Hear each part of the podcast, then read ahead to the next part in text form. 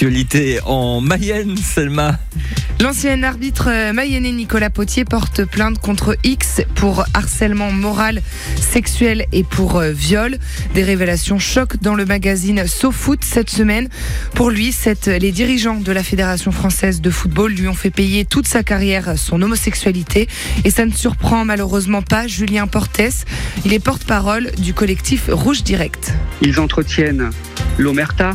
Il n'y a aucune sensibilisation sur le thème de l'homophobie qui est menée par les instances du football qui ont pourtant beaucoup d'argent. Il faut rappeler que la Fédération française de football et la Ligue de football professionnel agissent par délégation de service public du ministère des Sports.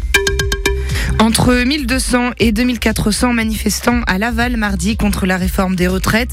Peut-être l'une des dernières journées de mobilisation car le texte a déjà été euh, voté et même promulgué. Mais certains citoyens sont prêts à remettre le couvert dès la rentrée, comme Guy, il est jeune retraité. C'est important. Euh, deux ans de plus, 64 ans, c'est les plus belles années d'un retraité. Parce qu'on est en pleine forme, on peut voyager et tout. L'été n'est pas encore arrivé que les premières alertes à la sécheresse sont déjà lancées dans notre département. Les habitants du sud-ouest sont invités à faire des économies d'eau comme ceux du sud-est entre Saint-Georges-sur-Ève et Saint-Denis d'Anjou. Ils n'ont plus le droit déjà d'arroser leur jardin entre 8h du matin et 20h. Une sécheresse qui interroge Martine. Elle habite Beaumont-Pied-de-Bœuf c'est quand même grave que ça arrive si tôt, quoi. Moi, j'évite de mettre des fleurs et tout ça. Il y a juste euh, la pelouse, mais que j'arrose pas. D'ailleurs, ça se voit.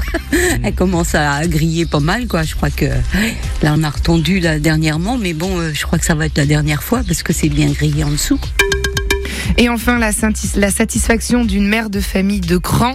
Le Super U de la commune, à sa demande, a investi dans un caddie spécialement aménagé pour les enfants en situation de handicap.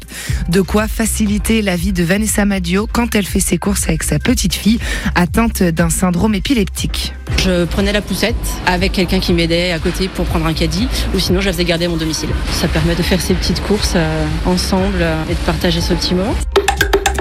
Et le zap de la semaine est à réécouter en podcast sur francebleu.fr.